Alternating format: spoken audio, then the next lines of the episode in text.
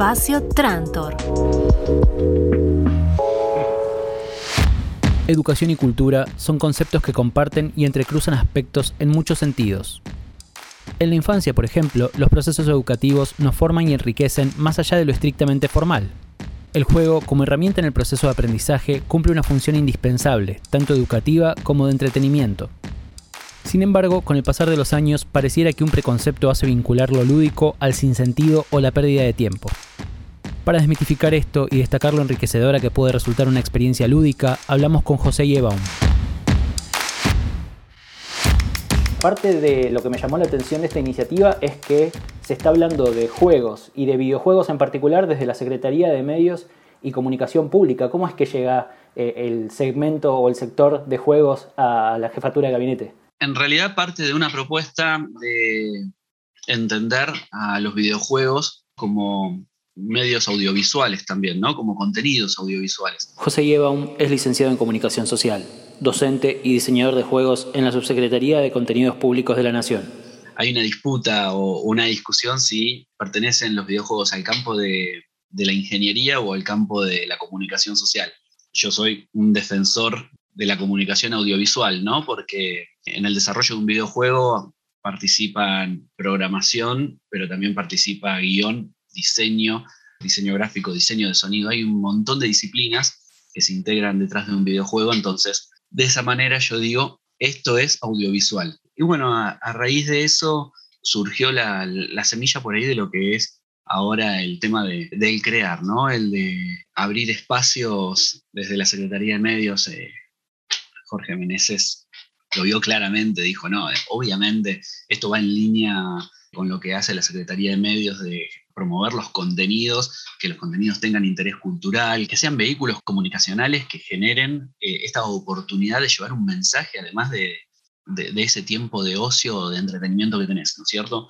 También me parece que es interesante ver cómo desde una, de una posición estatal ya no solo hablar de contenidos, por ejemplo, en la televisión pública o en diarios, en radio, sino también abarcar contenidos en medios digitales o en productos como son los videojuegos o quizás alguna plataforma de streaming. Absolutamente. La Secretaría de Medios está trabajando muy fuerte en generar múltiples espacios o, canales, ¿no? Eh, también tenemos Sinergia, está el Sumar, hay un montón de, políticas públicas destinadas a el impulso, el fomento, el apoyo a que se desarrollen estos mensajes multiplataforma.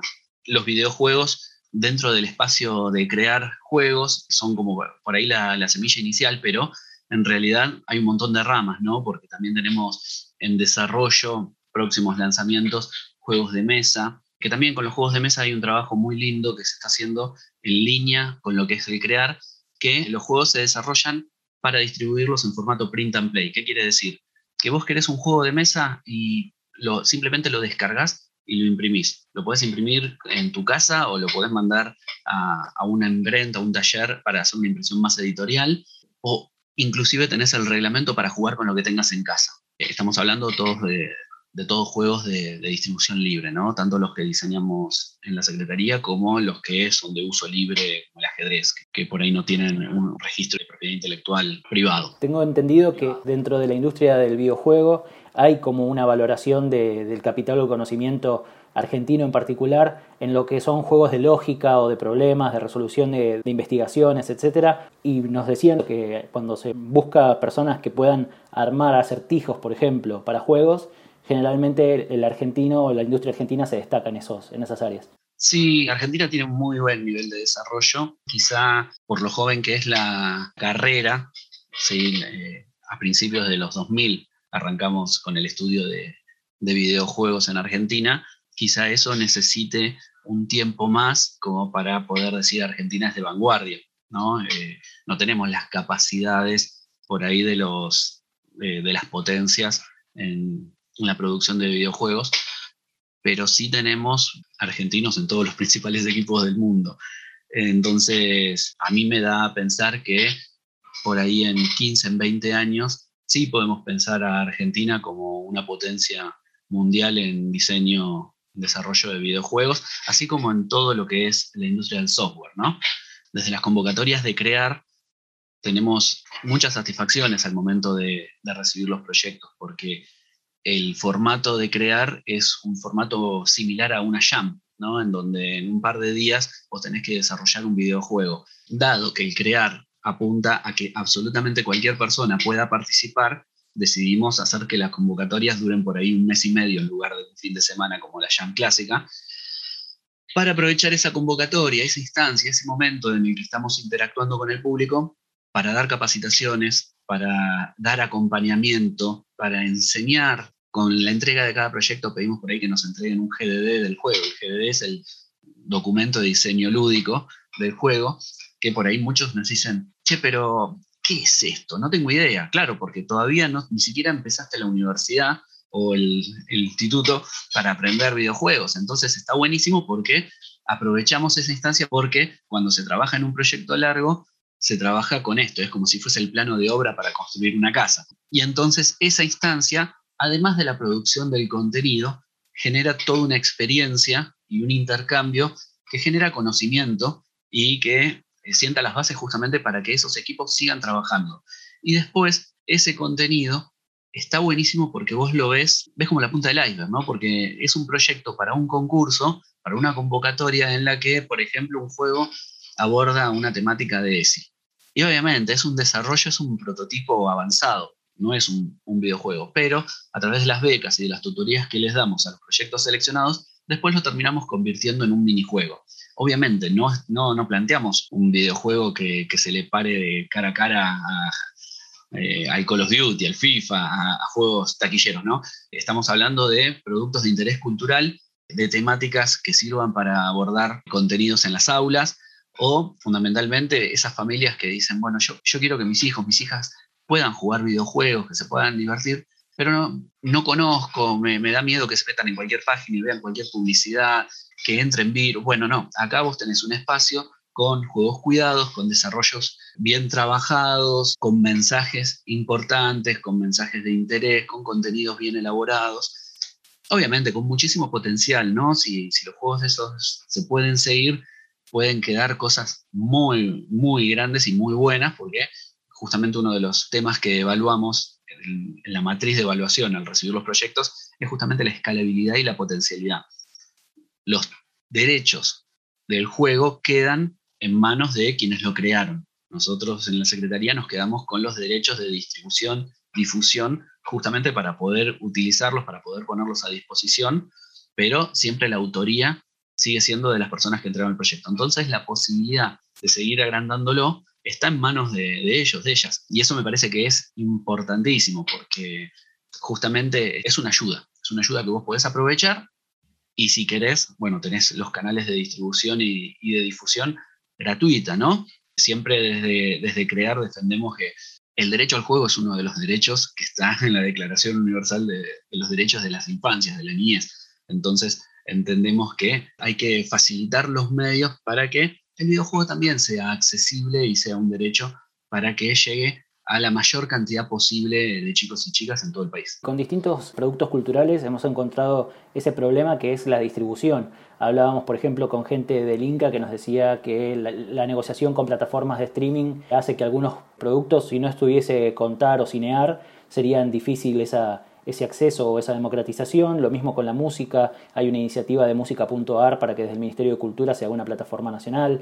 Así que me parece interesante dar esa posibilidad y esa plataforma o ese trampolín para que desde el Estado se den a conocer justamente contenidos que resultan de interés público. Y en base a eso me parece también importante eh, estos trabajos en conjunto que hacen con otras áreas, como por ejemplo en este crear juegos para infancias con Pacapaca. ¿Cómo es ese vínculo entre distintos organismos estatales? Si pensamos en chicos y chicas, pensamos en Pacapaca, ¿no? Ya está bien instalado, está bien reconocido en todo el país el canal y sus productos son muy lindos y muy cuidados, muy bien trabajados. Y bueno, básicamente la esencia es la misma con la que planteamos el crear, en generar contenidos pensados para cada tipo de infancia y bueno, es una oportunidad espectacular traer toda la experiencia, toda la trayectoria que tiene el canal con el trabajo, con 10 años trabajando con, chicos y chicas de diferentes edades. Y bueno, a través de, esta convocatoria dar la oportunidad también a, la comunidad que desarrolla videojuegos para que generen contenidos de, de, este tipo. Hasta ahora nosotros veníamos haciendo, el primer crear fue sobre juegos sobre videojuegos en Argentina, era mostrar que en Argentina se hacen videojuegos poniendo fuerza en la cuestión federal, ¿no? Eh, si vos querés hacer videojuegos no necesitas estar en la zona de AMBA, podés estar en cualquier parte del país y de hecho el 50% de los proyectos seleccionados, el 66% para ser precisos, no estaban en capital de, las 20 décadas que entregamos en el primer crear.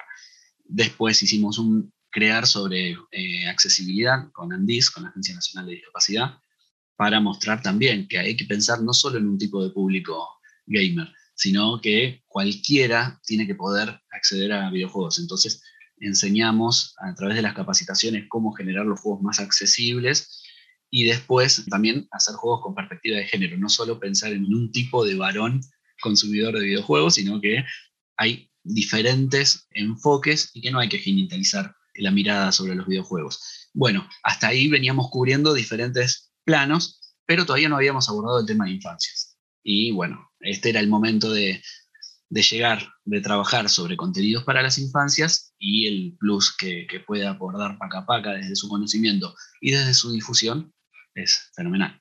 Sí, no sé si Disney o Cartoon Network tienen en su página minijuegos. No sé si hay una propuesta así en conjunto como para darle difusión desde ese lugar. Sí, Paca Paca tiene también contenidos lúdicos en su página. Están dando las charlas, las capacitaciones. la semana pasada ya arrancamos con la primera en la que hablamos sobre el manifiesto de Paca Paca y qué es pensar los videojuegos para las infancias. Esta semana vamos a tener dos charlas más y mm, después ellas mismas también van a hacer el acompañamiento a los proyectos seleccionados. Por otro lado, desde crear todos los videojuegos y todos los contenidos lúdicos que vamos colgando en la plataforma están a disposición de las diferentes áreas de gobierno para implementar, ya sea en computadoras en las escuelas o sea en acciones tácticas, desembarcos en diferentes áreas geográficas con capacitaciones, con acciones y demás. Es todo de, uso libre y bueno, desde ahí se articulan las diferentes valga la redundancia, las articulaciones con las diferentes áreas de gobierno, justamente para, para que sean un vehículo de formación, de comunicación, de capacitación, de, difusión. Algo que me pareció interesante que te escuché en otras entrevistas es que no necesariamente tiene que ser un juego pensado con una bajada educativa, sino que tiene que simplemente cumplir con estos conceptos en los que se habla para las distintas convocatorias, ya sea para diversidad de género o para infancias. Entonces no es que si alguien tiene un juego en desarrollo tiene que modificarlo, sino que si ese juego ya tiene estas características puede presentarse también en la convocatoria. Exactamente. Ponemos en valor la función educativa del videojuego, pero no es un requisito obligado. Lo que nos interesa es la construcción de un mensaje que no sea el hegemónico que fomenta la violencia o, o la competencia como vector fundamental del videojuego. Nosotros podemos destacar un montón de videojuegos donde no hace falta el disparo, el matar o el ganarle a los demás que están jugando con vos para que el juego sea divertido. En videojuegos, en juegos de mesa. De hecho, desde el año 2000, un poquito antes, empezaron a surgir los diferentes juegos cooperativos, juegos de mesa, con esta tendencia que se generó a través de los Eurogames o los juegos europeos o juegos alemanes en el mundo de los juegos de mesa. Se contagió mucho de, los videojuegos también. Esta cuestión de que también eh, se permitió con el avance de las tecnologías, ¿no es cierto? Antes yo tenía una, consola de videojuegos en mi casa, una Atari o una Family Game, y yo jugaba contra, ¿no? Eh, contra quien estuviera jugando conmigo. Era muy difícil encontrar juegos en los que tuviéramos misiones cooperativas o, colaborativas, si bien había, pero por lo general era la competencia. Estábamos muy, muy empapados de la competencia. Este cambio cultural que se fue generando eh, a fines de los 90 combinado también con la diversidad de videojuegos que fueron emergiendo justamente facilitados por el avance tecnológico. El hecho de que puedas tener cuatro joysticks en, una computadora o en una consola también permitía esto de, bueno, pará, probemos. Por ahí pueden jugar los cuatro en el mismo equipo de fútbol y es un despelote. Y al principio era un despelote. Hoy tenés selecciones nacionales jugando mundiales con 22 personas en la cancha, ¿no? Entonces eso es fantástico. Esa cuestión es la que retomamos y ponemos en valor el trabajo en equipo, el jugar sin competir o que la competencia sea frente a un objetivo a superar y donde la condición de victoria no es ganarle a alguien, simplemente es ganar. Y esto lo estamos tomando muy fuerte en esta convocatoria de Paca Paca. Me parece que son mensajes muy positivos para, para bajarle a las infancias y que eso genera también un cambio cultural que lo vamos a ir valorando a largo plazo, no son de resultados inmediatos. Pero hay diferentes diseñadores, diseñadoras lúdicas en el mundo que generan material bibliográfico, los libros con los que estudiamos en la carrera, que plantean, por ejemplo, que la comunidad de, gamers puede salvar el mundo. Títulos taquilleros y por ahí polémicos, ¿no? Pero es la idea de llamar la atención en estas charlas tipo TED. ¿Y por qué me decís que los gamers o las gamers pueden cambiar el mundo? Por esta cuestión de que el trabajo cooperativo, el trabajo en comunidad, está fomentado desde los mismos juegos. Vos cuando te conectas a un mundo como el WoW, el World of Warcraft o, similares, estos eh, juegos que conocemos como juegos masivos online, ya sea juegos de rol o no, pero donde yo me conecto a una comunidad online masiva, yo no juego solo, yo juego con toda una comunidad de jugadores y jugadoras y cuando yo necesito algo, me ayudan. La comunidad por lo general no es autodestructiva, al contrario, entienden que es muy importante que las comunidades crezcan para que los juegos vivan. Entonces se reciben, se cuidan, se ayudan y se fomenta el crecimiento. Ese conocimiento o esa experiencia, esa cultura que se genera en los juegos, es lo que va formando la personalidad de quienes juegan. Y ese cambio en la personalidad es lo que destacan estas personas como una transformación positiva a largo plazo en la sociedad. ¿No? El yo no me salvo solo, yo me salvo gracias a la comunidad. Es interesante que esto también surgió cuando hablábamos con Lucrecia Cardoso, el Ministerio de Cultura, respecto de la comunidad de música urbana o de trap en este momento, en el que hay esa idea de comunidad, de ayudarse entre ellos para eh, darle más peso al género. Así que es muy interesante como ya hay una generación que también viene empapada de eso. Sí, no creo que sea algo cerrado a los videojuegos, sino que me parece que es un cambio cultural que se va generando a través de todo, ¿no? También esta cuestión, los juegos son transmediales, ¿no? Juego en un dispositivo, en una plataforma y viajo y la experiencia sigue en otra. Yo juego Harry Potter eh, y a Harry Potter entro por el libro o por la película o por el videojuego o por el juego de mesa y no sé, pero voy consumiendo de acá, de allá, de allá y no importa, es Harry Potter, está en mi vida y va para un lado, para el otro, lo voy retomando, no importa. Bueno, esta cuestión transmedial me parece que es un poco lo que nos define como seres humanos de, este siglo, ¿no es cierto? Es como que llevamos el contenido por todos lados. Entonces me parece que esa transformación se va dando en los diferentes ámbitos y las nuevas generaciones, los jóvenes, nos van mostrando justamente de una manera distinta a la que por ahí crecimos los de mi generación, donde la competencia, el me salvo yo, estaba muy marcado, ¿no? Y se admiraba a quien se había hecho solo, a quien, a quien se había salvado, a quien había progresado solo. No, acá no, no se trata de admirar a quien se salvó solo, acá se trata de admirar el trabajo en equipo y de imitarlo y, de seguir ese camino. Entonces, el cooperativismo me parece que está muy marcado. De hecho, vos entras al Discord de, Crear, donde generamos las, las tutorías, el acompañamiento durante los desarrollos, y ves que, hola, soy de Salta, programo alguien necesita un programador y, uy, somos maestras de Córdoba, queremos hacer un juego y no, no sabemos programar, pero tenemos todo lo demás. ¡Pum! Y se genera el mechazo, se presenta el proyecto y por ahí se beca. Hay muchísima cooperación y mismo los jurados. Por ejemplo, el primer crear, fuimos 13 jurados. 13 jurados. Y tuvimos que corregir casi 50 juegos.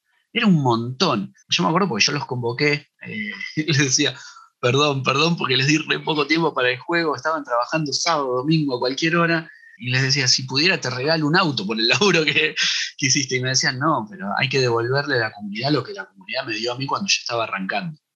Y, esa respuesta me parece que, eh, que me la dio Vale Colombo, una de las chicas de, Women in Games, me parece que describe la naturaleza de, de esta comunidad, ¿no? Que hay que cuidarla y hay que desarrollarla porque justamente a lo que nos interesa a nosotros es que se generen contenidos y para generar contenidos de calidad necesitas justamente esa sinergia que hay en la comunidad, esa camaradería, ese compañerismo que te ayuda a crecer, que quienes saben ayudan a, quienes están arrancando, para que quienes están arrancando en los próximos crear estén ayudando a quienes siguen ese camino y arrancan, ¿no? Y se van sumando. Me parece también que al ser parte de una industria del conocimiento está bueno que se haya una herramienta de acceso, como vos decías al principio, por ahí alguien que todavía no empezó a estudiar diseño de videojuegos o, em, está en los primeros pasos de programación y este concurso sirve como un primer acceso a esa industria, a ese trabajo que puede llegar a ser un trabajo en el futuro. No es solo el concurso, a través de las convocatorias a crear, nosotros por ahí le planteamos una temática para generar conocimiento, para generar conciencia, para fomentar la producción de contenidos en una determinada temática, en un determinado campo. Sin embargo, en la plataforma vos tenés la presentación espontánea de proyectos donde vos tenés un juego realizado y lo podés subir por fuera de cualquier convocatoria. Si el juego responde a lo que se intenta desde las políticas públicas, ¿no? Eh, abordar soberanía alimentaria, soberanía nacional, cultura, historia, valor cultural de nuestro patrimonio nacional, geografía, bueno, todos los ejes, ESI, eh, perspectiva de género, deportes, turismo. Tenés un abanico muy amplio de ejes sobre los cuales podés trabajar y sobre los cuales es muy fácil crear contenidos. Entonces, si vos tenés un juego que responde a alguno de, esos intereses, el juego se va a estar publicando. Si le falta algo, te vamos a decir, che, mira, el juego me gusta, pero por ahí le falta pulir esto, esto y esto como para que el juego sea publicable. ¿Por qué? Porque si colgamos un juego así porque sí, y después nadie lo va a utilizar, no sirve el contenido y a vos no te va a servir que nadie juegue tu juego. Entonces nos interesa justamente fomentar la producción de contenidos de valor y por eso asistimos, ayudamos en, la medida de lo posible para que el producto termine teniendo un valor.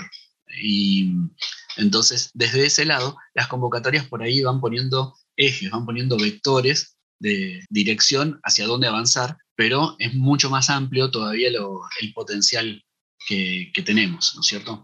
Y desde el sector privado, más allá de por ahí iniciativas que son más chicas o de pequeñas empresas, las empresas ya grandes que están instaladas acá en la Argentina, ¿tuvieron algún contacto respecto de las convocatorias? ¿Pudieron armar alguna planificación en común? Sí, hablamos con la gente de ADVA, hablamos con la gente de Fundab, con diferentes comunidades de desarrolladores y desarrolladoras de todo el país. Les contamos sobre esta iniciativa, les aclaramos la diferencia que Crear trabaja sobre los contenidos y no sobre la industria, se generaba una confusión sobre, bueno, pero becas de, de 30 mil pesos, que fueron las últimas que entregamos, para, para, una empresa no sirven. Y claro, porque no estamos apuntando a un incentivo a las empresas, estamos apuntando a generar contenidos y fomentar el desarrollo de contenidos en todas las personas, no en todas las empresas.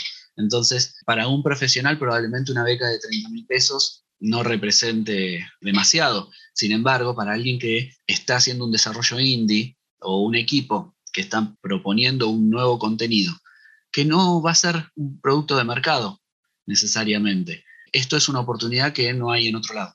Entonces, desde ese lado, contarles, bueno, la idea es hacer esto, ¿no? Somos un fomento de mercado de, industrias. Y lo entendieron perfectamente porque justamente es como que se completa el ciclo, ¿no? Nosotros desde crear damos el puntapié inicial donde damos la bienvenida, la llegada a cualquier persona que quiere generar contenidos y después, si sigue la carrera profesional, bueno, van a tener inserción en los diferentes otros espacios. Tengo entendido que la presentación se puede hacer hasta agosto, creo que hasta el 18 de agosto. Eh, después, a partir de ahí, ¿cómo sigue la evaluación de los videojuegos y la eventual resolución de las becas? Sí, eh, agosto es el mes de las infancias, por eso el 18 hacemos el cierre, nos tomamos varios días para probar todos los proyectos. Esperamos que haya bastantes presentaciones, tanto por la temática como por el crecimiento que viene teniendo el crear hasta ahora. Las tres instancias anteriores fuimos duplicando la cantidad de participantes, lo cual es un dato muy positivo porque muestra que la participación en el primer crear eran por ahí duplas o tríadas de, de participantes mientras que en el último por ahí había equipos de cinco personas trabajando. Entonces, bueno, de seguir ese crecimiento natural, esperamos que ahora tengamos también una banda de, proyectos. Entre los tres crear, llegamos a los 80 juegos presentados, entonces es un, número muy importante. Si ahora nosotros vamos a estar manejando unos 40, 35 proyectos presentados, necesitas varios días para, para evaluarlo. Entonces, por eso nos tomamos una semana para hacer todo el testeo y el último día de agosto eh, para darle el cierre hacemos la comunicación de ganadores. Decidimos no dar tantas becas en esta instancia nomás, sino dar tres becas fuertes que fomenten la producción de un contenido más elaborado. A generar una convocatoria que sea más atractiva en cuanto a las becas para los profesionales que, puedan aportar su tiempo de trabajo. Claro, dar la oportunidad de participar también sin que eso les, resulte un costo por, eh, por las horas de trabajo que le tienen que destinar a quienes ya se están desempeñando profesionalmente. También en este crear con Paca Paca abrimos una nueva, una nueva línea que estamos pidiendo que presente videojuegos de tipo plataformero, que son el, al estilo de Super Mario. Por otro lado, otra categoría serían los juegos de lógica, los juegos de ingenio, tipo de rompecabezas, donde ahí metes un Tetris, un Sudoku, eh, todo este tipo de juegos.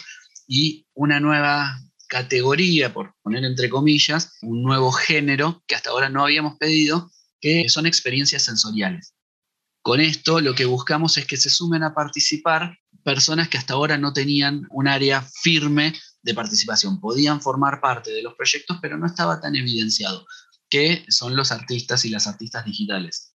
Es decir, ahora abrimos el juego a que se puedan presentar proyectos donde no necesariamente sean videojuegos, sino que sean aplicaciones lúdicas, interactivas, donde yo puedo jugar con el arte, con los sonidos, con el diseño, sin necesidad de seguir el formato estructurado de un clásico videojuego, donde yo tengo un personaje, una condición de victoria, unos objetivos que cumplir. Porque esto va en línea con el mensaje que estamos dando también con Paca Paca, ¿no? donde no hay una competencia, donde la superación es el descubrimiento, el, eh, la superación de objetivos sin necesidad de que esos objetivos sean obstáculos o sean enemigos. ¿Se entiende? Justo hoy creo que salió una comunicación de España que decían que la industria de, los videojuegos es además una base de desarrollo para otras industrias, como por ejemplo para todo lo que es audiovisual, en base a las gráficas, los motores para los juegos, y que uno de los juegos que más hacían hincapié era uno que se basaba en obras de arte de un museo en particular, que fue uno de los más descargados como iniciativa de educación y entretenimiento a la vez. Así que el arte y los videojuegos van muy de la mano ahí y está bueno también pensar en esas posibilidades, ¿no? De que algo puramente artístico se convierta en algo lúdico. Bueno, nosotros tenemos una experiencia ya del verano pasado que estuvimos trabajando con el Instituto Nacional de Juventudes en el que hicimos teatros interactivos. O sea, agarramos el teatro, justamente, y agarramos el formato viejo de los libros de Elige tu propia aventura. Entonces, el staff actuaba en el escenario diferentes escenas, situaciones de la vida cotidiana, por ejemplo, un grupo de amigos y amigas en un boliche están bailando y de repente suena el celular y bueno, hizo macheo en alguna aplicación tipo Tinder. Uy, mira, me voy a encontrar. Che, pero ¿qué hago? Voy a su casa, me encuentro en un espacio neutro y el público elige a dónde vamos. Vamos de visitante, vamos a un espacio neutro. Bueno, cuando se encuentran, che, soy indetectable de HIV, ¿usamos preservativo o no? El público elige. Y entonces, de repente ha pasado que en una obra el público eligió ir de visitante y tener relaciones sexuales sin preservativo, pese a ser HIV indetectable. Entonces, bueno, la libertad de elegir, que es propia del videojuego, ¿no? A diferencia de un libro o, una instrucción, si querés, lineal, donde te no, hay que actuar de esta manera porque es lo correcto. No, acá vos elegís y se hacía en el entorno de una obra de teatro, que no estaba improvisada, estaban preparadas todas las reacciones para que el público pueda elegir todo lo que quisiera y a su vez estuviera cuidado dentro de lo que es una política pública, ¿no? que es el programa de Hablemos de Todo del INJUVE. Hay una gamificación de los distintos medios, ya sea de, por ejemplo, la vida saludable o con la iniciativa esta que hizo Netflix de elegir el final de tu película y que nos atraviesa porque nos gusta jugar en general. Así que está bueno utilizar esa motivación como para, generar contenido y contenido que resulte interesante y que resulte de importancia para, para, el público. Sí, las tecnologías avanzan y cuando la tecnología avanza, vos podés tener dos conductas. Adoptarla y usarla en beneficio o negarte y tratar de que la tecnología no te pase por encima. Pero la realidad es que el mundo no se va a detener. Entonces, a mí me parece muy importante que conozcamos, reconozcamos, identifiquemos, analicemos, estudiemos y aprovechemos cada tecnología en virtud de los beneficios que nos pueda aportar, ¿no es cierto? Y es muy importante conocerlas tempranamente y poder adoptarlas tempranamente, justamente para no quedar rezagados y para sacarle el mayor provecho, porque las tecnologías una vez que existen nos transforman. Quieras o no, te transforman. A principios de siglo había un montón de gente que se negaba a usar el celular. No, pues yo no voy a ser esclavo, a mí no me van a andar persiguiendo por dónde. Y bueno, pero en el trabajo te van a pedir el celular, el celular te da una velocidad de respuesta que el teléfono en tu casa no, y si no lo adoptas, no es que, ah, detuviste el mundo y el mundo entonces no usó celular. Eso sigue, entonces me parece muy importante que, que podamos hacer provecho, porque además los argentinos somos idóneos, los argentinos y las argentinas. Nuestros, nuestros trabajos son valorados en todo el mundo, entonces me parece que es importante impulsarlo desde jóvenes, porque si tenemos una comunidad de chicos y chicas que ya hacen una adopción temprana de las tecnologías en la escuela y lo pueden aprovechar, bueno, les estamos dando un, futuro mucho mejor, me parece. Y con los videojuegos, o con los juegos en general, pero los videojuegos en particular, me parece que hay que desestigmatizar, porque se tiende a creer que los videojuegos es cosa de vagos, que el tiempo del videojuego es solo tiempo de ocio. Y no es así. Hay una alfabetización digital ahí atrás, hay un despertar de conocimientos, hay una movilización de inquietudes intelectuales a aprovechar. Si a mí das a, elegir a mí entre un videojuego y un dibujito, y la verdad es que yo prefiero que mis hijos jueguen videojuegos y juegan videojuegos. Ahora, yo te cuido, ¿no? A un chico de 8 años no lo pongo a jugar al Fortnite.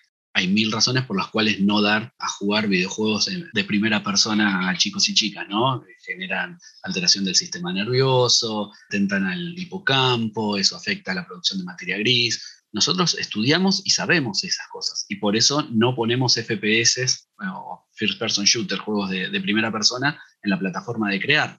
Y sí fomentamos juegos de lógica como, por ejemplo, si vos entras ahora a la página vas a ver el juego de trenes argentinos, que es un juego que tomamos de un proyecto científico, de una aplicación de científicos que publican juegos de lógica, y lo tomamos, hicimos la adaptación correspondiente para que responda a la cultura nacional. Entonces, por eso lo hicimos con trenes argentinos, pero es un juego que ponemos porque trabaja sobre la atención múltiple o la atención diversificada. Eso permite trabajar justamente en chicos y chicas de primeras infancias que tengan déficit de atención, pero además también nos permite trabajar con adultos mayores para prevenir o para detectar, por ejemplo, Alzheimer.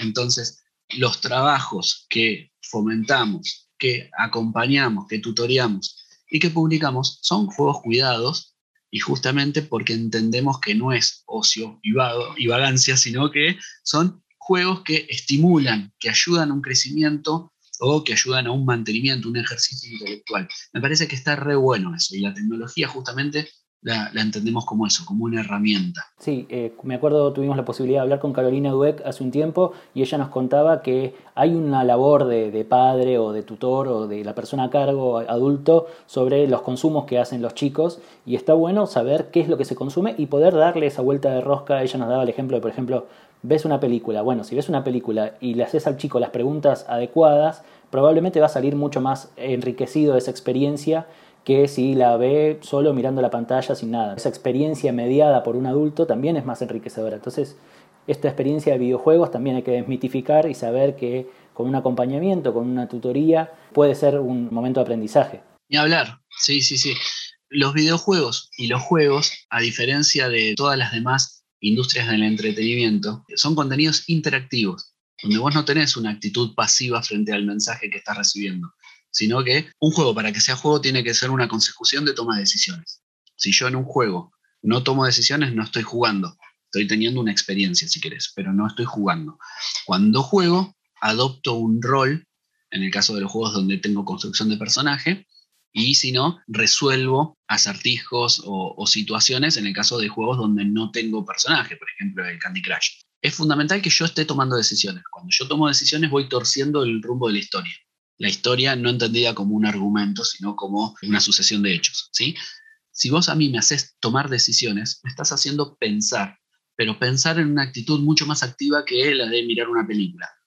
Al mirar la película vos estás sintiendo emociones y estás siguiendo un argumento y después lo tenés que pensar. Y está muy bien esto de tener una guía de preguntas después como para hacer una charla, debate. En el videojuego vos tenés, y en el juegos de mesa también, eh, si vos tenés a alguien que haga de Game Master o, que vaya guiando. Vos tenés la posibilidad de que la toma de decisiones sea analizada en tiempo real, con las complicaciones, pero la, infinidad de beneficios que tenés en ese momento, ¿no? Porque vos no ves lo que pasó, vos ves lo que va a poder pasar si tomás cada una de las decisiones posibles. Analizás el escenario, prevenís, prevés, desarrollás el pensamiento estratégico, además del pensamiento táctico. Eh, entonces, tenés un montón de virtudes. Y después el diseño lúdico, bueno, va a trabajar sobre la construcción de eh, pensamiento estratégico o de razonamiento práctico, de razonamiento espacial. Bueno, tenés una infinidad de, de líneas con las cuales puedes trabajar. Las puedes integrar o las puedes diversificar y focalizar. Entonces me parece que está muy bueno desde ese lado. Respecto de la difusión de los contenidos, ¿queda todo en la plataforma Crear o hay también una intención o, una posibilidad de que salga en, por ejemplo, Contar o en la TV pública, alguno de esos espacios también de, de la Secretaría de Medios Públicos? La idea de la Secretaría de Medios siempre es generar sinergia entre los diferentes espacios. Así que en este momento estamos trabajando con Paca Paca, pero lo que se hizo con Injuve, por ejemplo, las obras de teatro fueron realizadas primero los atardeceres cuidados de Tecnópolis y después se trabajó en la costa y en los diferentes centros turísticos también a través de atardeceres cuidados, pero en, en centros turísticos.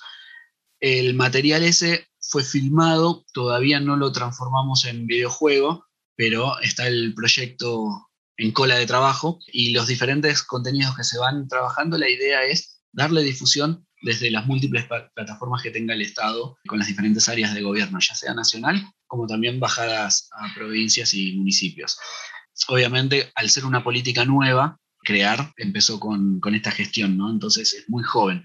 Todavía estamos desarrollando la plataforma, la lanzamos la semana pasada. Estamos dando a conocer la estructura del equipo, todavía no, no nos permite generar contenidos eh, en múltiples instancias o en múltiples líneas eh, en simultaneidad, pero sí, estamos trabajando como para abastecer a las diferentes áreas y que los contenidos estén colgados y articulados con múltiples espacios, con TV pública, con Radio Nacional. De hecho, para los 100 años de la radio hicimos juegos que están colgados en la página de Radio Nacional. Estuvimos trabajando, bueno, con, con diferentes ministerios. El caso de las tutorías de del Ministerio de Mujeres todavía están en curso.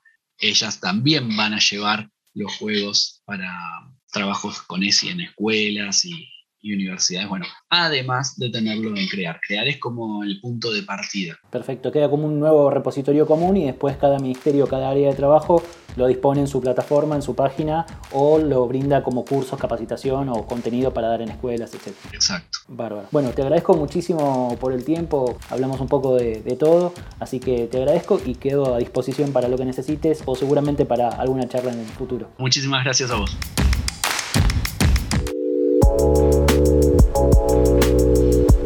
Espacio Trantor.